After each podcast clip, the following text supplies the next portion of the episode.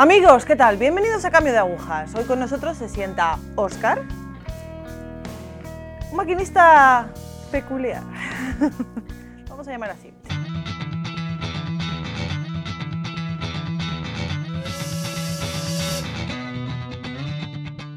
Oscar, eh, vamos a obviar infancia, juventud, ¿no? Situémonos, por ejemplo, los 20 años. ¿Dónde estás? Estoy perdido entre Ávila y Segovia, estudiando y trabajando. ¿Qué estudias? Derecho. ¿Por qué? Pues porque había que estudiar algo, Derecho me pareció buena opción hasta que llegué allí y me di cuenta de, que- de cómo funcionaban las leyes. Entonces llegué y dije, después de Derecho no puedo hacer arte dramático, entonces no valgo para esto. Y dejé la carrera. Entonces me dediqué a trabajar, que es lo que siempre me ha gustado, que es el mundo de la empresa, y empecé con el tema de seguros que venía de tradición familiar. Vale, mm, esa vida eh, llena de trabajo, llena de dinero, entiendo, en ese momento. Eh, Un empresario solo mueve dinero, nunca lo tiene. Vale. ¿Qué haces? trabajar, tener una novia, llevar una vida políticamente correcta, no pisar la misa más que para las bodas, bautizos, entierros, comuniones y procurando llegar tarde porque lo bueno siempre viene después, que son los banquetes. Entonces eh, llega un momento en el que decido casarme con 24 años y decido casarme por la iglesia porque las fotos son más bonitas. Entonces me caso por la iglesia. ¿Tu pareja en aquel entonces estaba de acuerdo en todo este planteamiento de vida? Vamos a ver, yo era una persona normal, o sea, cara a la sociedad era una persona normal, que, que es católico de nacimiento, por haber nacido en España. Tradición familiar. Tradición familiar. Entonces, pues bueno, tampoco nos metíamos mucho en el tema de fe, con lo cual vivíamos una vida mundana, totalmente mundana. Vamos a trabajar, vamos a vivir y ya está. Vale. En ningún momento en ese momento, o sea, no se plantean dificultades ni económicas, No, no.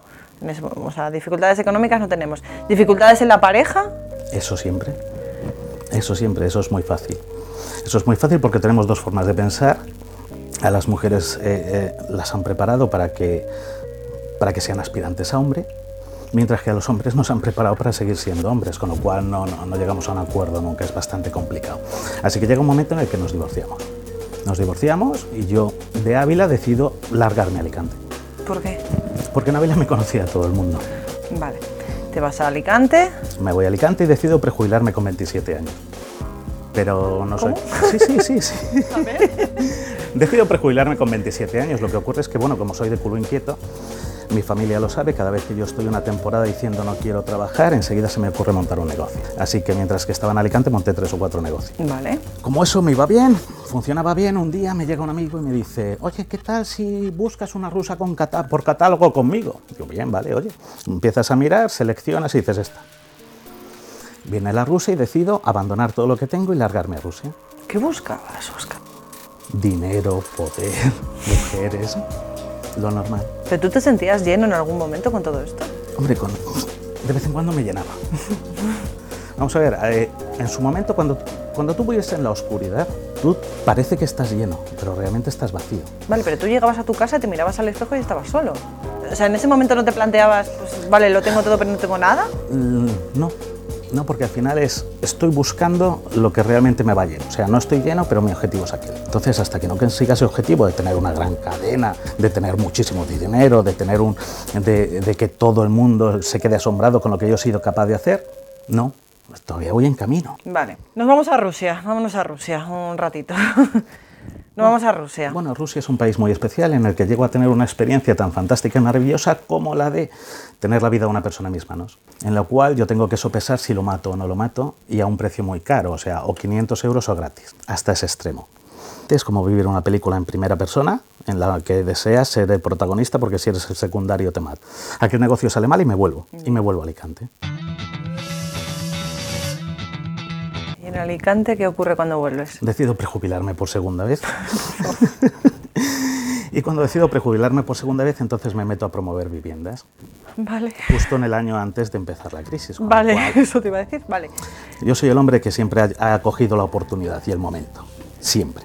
Bueno, pues después de eso, como veo que la crisis va po- va por ahí, yo sigo manteniendo mi negocio que siempre he tenido, que son los seguros, y decido montar hostelería, que también se va al traste con la crisis. Llega un momento en el que yo, por supuesto con la rusa ya lo había dejado, Al volver a Alicante encuentro otra mujer, que es la mujer de mi vida. En ese momento sigo igual, pensando en que lo que tengo que hacer es montar una gran cadena, montar un gran negocio para el reconocimiento familiar, el reconocimiento social. Y estoy obcecado solo y exclusivamente en eso. Aparece mi hija, que es lo mejor que me ha pasado en mi vida. Y eso me cambia, pero me cambia solo hacia el amor a mi hija, exclusivamente. Vale, te descubres como padre. Sí.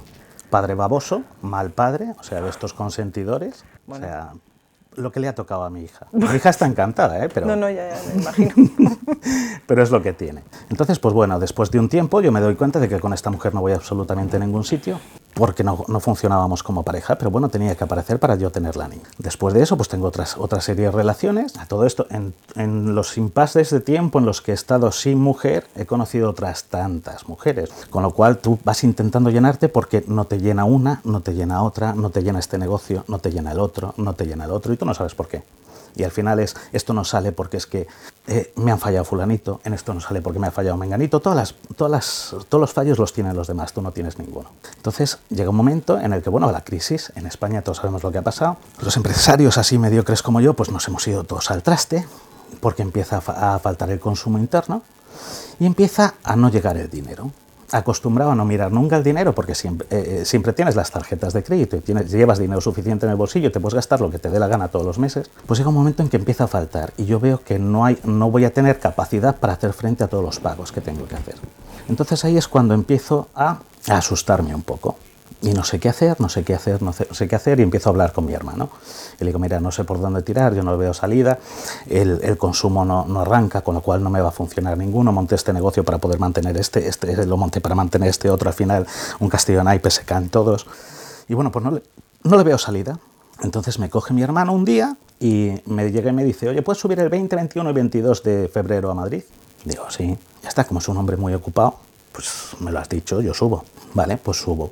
Oye, ¿subo? ¿Puedo ir acompañado? No. Este fin de semana no tienes móvil y no tienes reloj. Bueno, pero... Y abrígate que hace frío. Y diciendo, bueno, me llevará al paintball.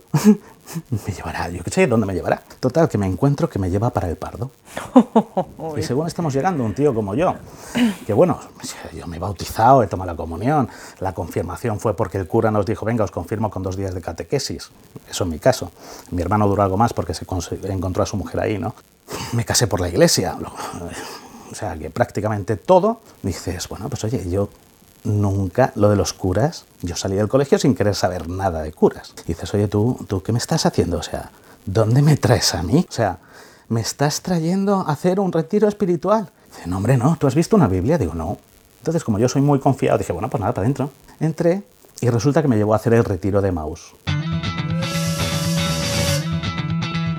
Entró allí, yo que soy un hombre muy facilón, pues me quedé, me quedé gente muy agradable con la que puedo hablar, con la que eh, me dan de comer, me dan de dormir, qué fantástico, qué maravilloso. Como comprenderás no puedo contar nada porque del camino de Maus nadie cuenta nada.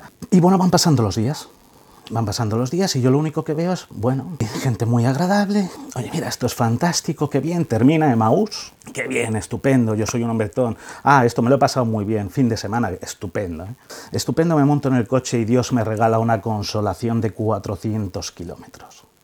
Estuve llorando como no he llorado en mi vida, ni cuando se murió mi madre.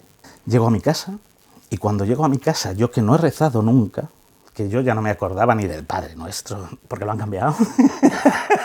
Desde que yo lo estudié verdad, hasta verdad, ahora lo han verdad. cambiado. Dices, no sé rezar absolutamente nada. Llego a mi casa y lo primero que hago es agarrar un, un, rosario y ponerme a rezar. Y desde entonces duermo con el rosario. Casi no hay cambio en mi vida.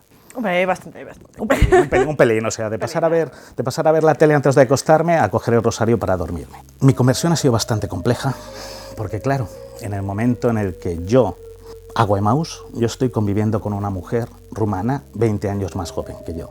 Una mujer rumana que es bruja espiritista. Bien. Fantástico. Vale, no te va el riesgo a ti. A mí casi nada.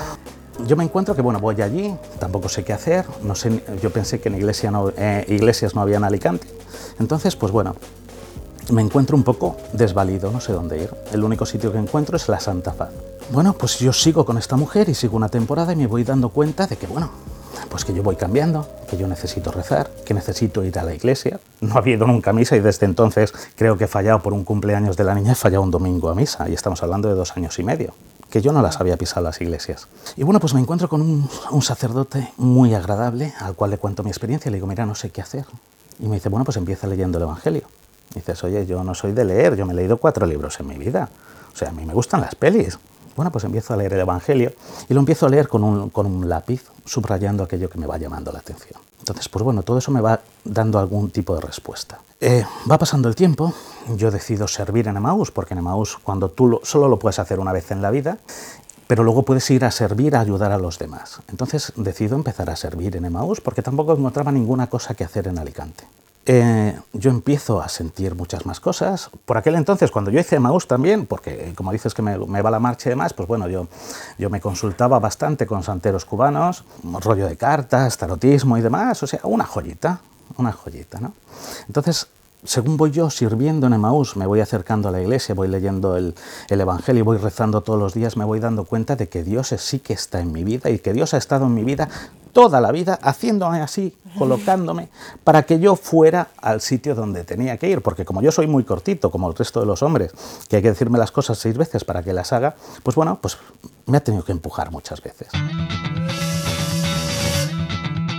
Resulta que empiezo a darme cuenta de que Dios está presente en, varias cosas en mi vida y de repente yo que estaba feliz porque oh, ya me he convertido, qué bien, fantástico, maravilloso, tengo a Dios de mi parte, Mira por dónde, tengo una mujer, fantástico, maravilloso, 20 años más joven que yo, qué estupendo, ah, ya tengo la familia para mi vida. De repente llega Dios y me la quita. Esto, para el que no tenga una vivencia de Dios, no lo, no lo entiende, pero llega Dios y me la quita, la parte de mi vida. Plas, un mazazo, y dices, pero a ver, Dios mío, si yo he vuelto a creer en ti, si rezo y demás, ahora me dejas solo. ¿Y ahora qué hago? Bueno, pues ¿qué hago? Me la aparta, me centro en mi hija, por supuesto, o sea, yo nunca me he olvidado de mi hija, pero me centro en mi hija. Me empiezo a dar cuenta de que Dios me habla a través de mi hija continuamente. Lo que pasa es que nosotros no prestamos atención a lo que nos dicen los demás. Te vas dando cuenta de que Dios te va hablando a través de los demás y te va, te va dando indicaciones. Luego tú eres libre para hacer lo que quieras. Entonces, pues bueno, esto ha sido un camino en el que tú llegas y dices, oye, mira, nos, me voy acercando a Dios, bueno, vamos bien, me ha quitado a la mujer, pero bueno, no pasa nada, ya seguimos aquí con la niña, bien, el dinero bien. Entonces, como no es suficiente porque tú eres medio tonto y no te enteras, pues te quita el dinero. Y dices, oye, no está mal, o sea, cuando tienes 43 euros para vivir en todo un mes y darle de comer a tu hija, comer tú y pagar los productos de limpieza, cuando las visas oro flotaban, dices, oye, qué maravilla, ¿no? Dice, qué maravilla un mes, qué maravilla otro mes, qué maravilla otro mes, y dices, bueno, menos mal que voy, voy estando a la moda, ¿no? Uso ropa ceñida, porque como lo que puedo comer con 43 euros, imagínate lo que es.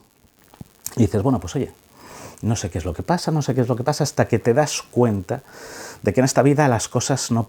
Empiezas a preguntar, ¿por qué pasan? No, no es porque pasan.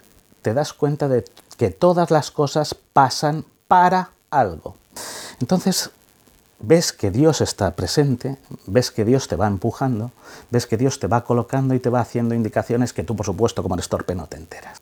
Aparte de eso, tú coges y te crees que eres el hombre más listo del mundo, que el mundo depende de ti y que tú lo sabes todo y no necesitas a nadie.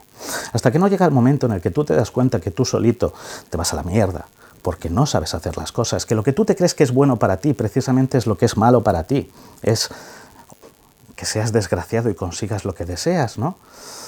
Te das cuenta que tú no has sabido dirigir tu vida, porque todas las cosas te, las han, te han ido saliendo mal. Y empiezas a escuchar a Dios.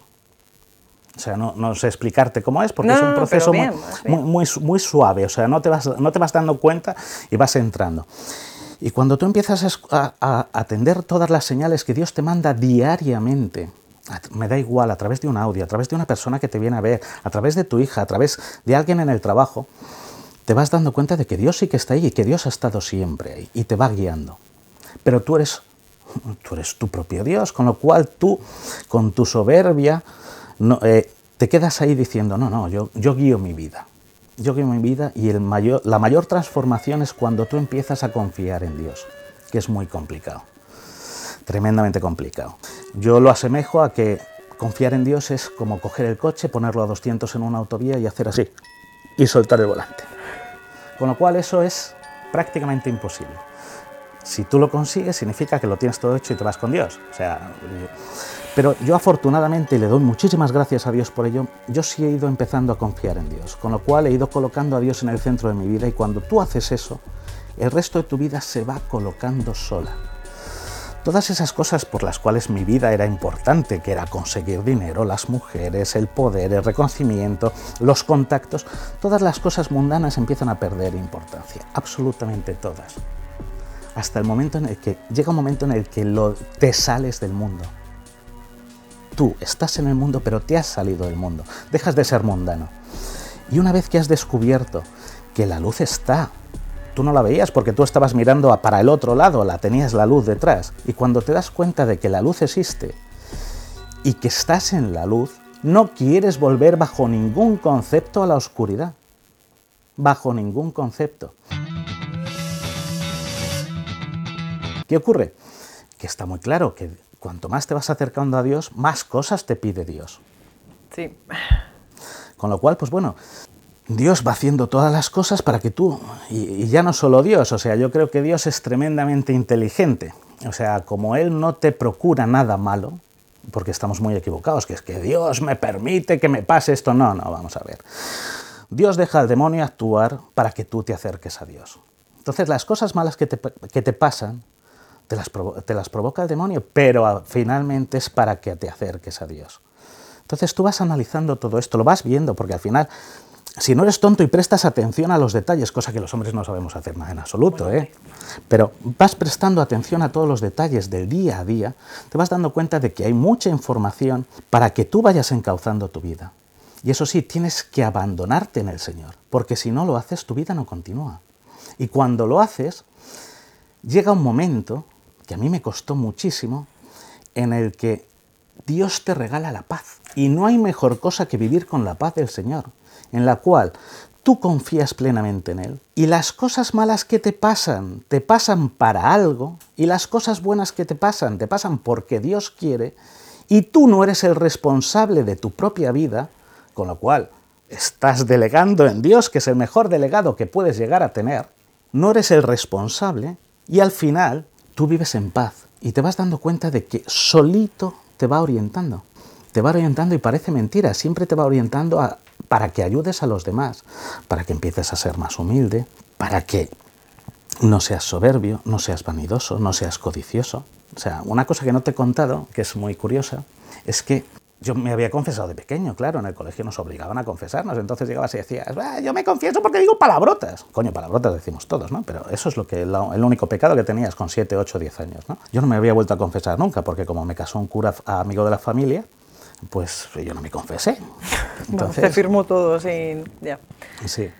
Eh, ¿Qué ocurre? Yo hice Maus y en Maus, pues bueno, al salir de Maus, tardé ocho meses en confesarme. Cuando yo me confesé, hice, me costó mucho decidirme a confesarme, pues hice un, eh, ¿Examen de conciencia de estos que aparecen en Internet, que yo soy muy torpe, en el cual cuando empecé a hacerlo parecía que eran 2.400 preguntas de lo largo que era.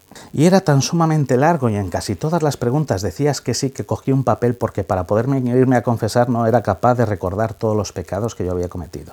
Entonces en mi primera confesión, que fueron ocho meses después de haber caminado en Emaús, yo iba con un pleno al 10 contra los diez mandamientos, pero lo que sí que es cierto es que tú solo no puedes dejar de pecar. Siempre todos tenemos una debilidad, en mi caso es la lujuria, o sea, es una cosa contra la que uno no puede luchar. Esos pecados que tú tienes contra los que tú no puedes, se los tienes que, que, dar al Señor, porque es el único que te los puede quitar. Tú solo no puedes. Tienes que aprender a pedir ayuda, tienes que aprender a ser humilde. Y luego Dios te coloca donde te tiene que colocar. Lo que hago es trabajar para la parroquia y trabajar para cualquiera que se acerca a mí pidiéndome ayuda, exclusivamente. Yo estoy en manos de Dios para hacer lo que Dios quiera. Si Dios quiere que trabaje, trabajo. Si Dios quiere que no trabaje, no trabajo. Si Dios quiere que atienda a una persona, la atiendo. Si Dios quiere que esté aquí, estoy.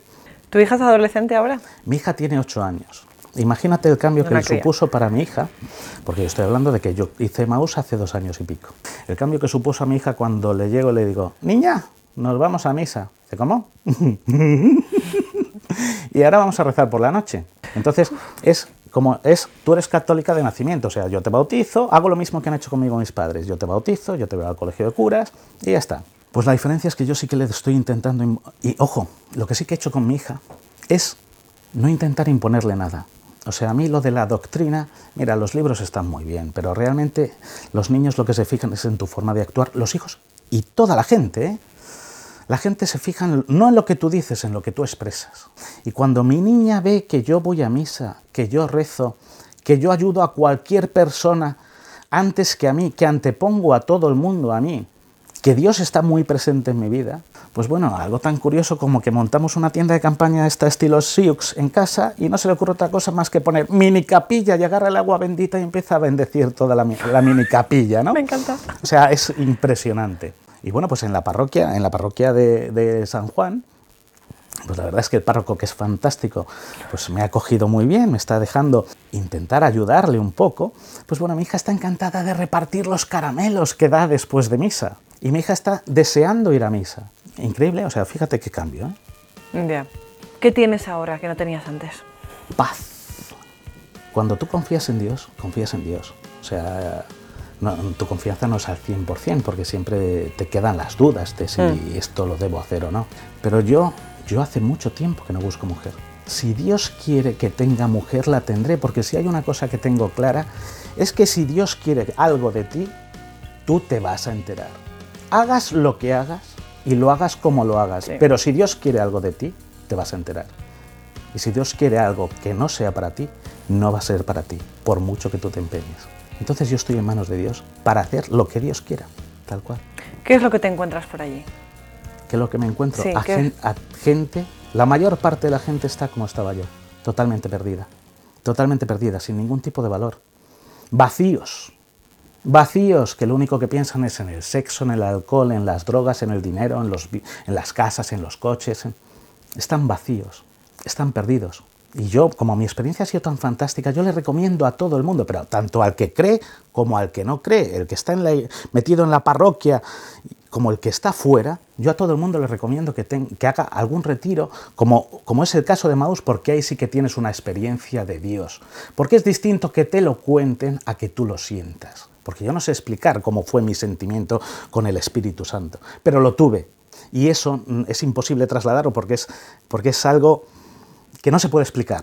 ¿Qué es lo que pasó? Pues no lo sé. ¿Cuándo pasó? No lo sé.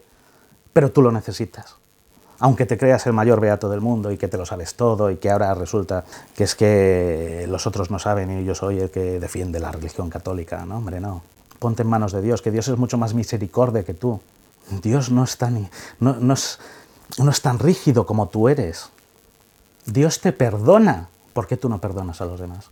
Porque no has tenido ninguna experiencia de Dios tienes Emaús, tienes, eh, tienes los, un montón de, cursos y de retiros, tienes un montón de peregrinaciones. Haz algo, haz algo para, para tener una experiencia de Dios. Porque si no lo haces vas a seguir metido en el mundo pensando en el con quién me acuesto, cuánto dinero gano, cuánto dinero gasto, a qué viajes voy para sacar las fotos y enseñárselos a los amigos, cuándo cambia el coche, a ver si la casa me la, me la compro más grande o me compro un barquito más grande. Y eso no te llena. Aparte de la gente que te rodeaba, tipo amigos y demás, la familia. Ah, me explico, fue tu hermano quien te llevó al... Sí, bueno, es que mi hermano es un beatillo impresionante. Bueno, entonces... O sea, mi hermano estudió en jesuitas y yo, como le dije, tú serás jesuita y me casarás, ¿no? Bueno, no llegó a eso porque al final se, Dios quiso que se casara con una mujer fantástica que es mi cuñada y él siempre ha sido muy beato. Y él, hizo, él caminó en Emmaus conmigo, o sea, no solo me llevó para poderme llevar, porque sabe cómo soy, si no entra él conmigo, yo no había entrado, o sea, entonces él caminó conmigo y los dos nos dimos cuenta de que pese a mí, que mi hermano siempre había estado en colegio católico, en movimientos católicos, había hecho peregrinaciones, había ido a ver al Papa, había estado no sé qué, nos dimos cuenta que Dios me utilizó a mí, que lo necesitaba mucho, para que mi hermano fuera. Porque los planes de Dios no los descubres hasta que no pasa tiempo y lo ves con perspectiva. Ese es mi hermano que estaba muy afín a la iglesia. El cambio que le supuso sentir al Espíritu Santo, mi hermano es otra persona, igual que soy yo. Y ya te digo, uno muy metido en la iglesia y otro muy metido en los bares. ¿Alguien más se ha convertido a través, a raíz de vosotros dos? No, porque como somos de Ávila, ya sabes, en tu familia es muy complicado eh, evangelizar. Pero se lo, se lo tenemos encomendado al Señor. O sea, si nosotros no llegamos, Dios mandará a alguien para que ellos, para que ellos tarde o temprano, que están muy duros, que son muy mundanos, tarde o temprano se conviertan. Y ojo, tú te conviertes cuando Dios te llama, no cuando tú quieres. Oscar, gracias. No, gracias a ti, ha sido un placer. No, no, gracias, gracias. A veces hace falta que sean, que seáis tan claros. Es, un- Es necesario. Es el problema que tenemos los de tez oscura. Necesario. Gracias. Muchísimas gracias. Amigos, os dejamos. Nada más que decir. Gracias, nos vemos en la próxima.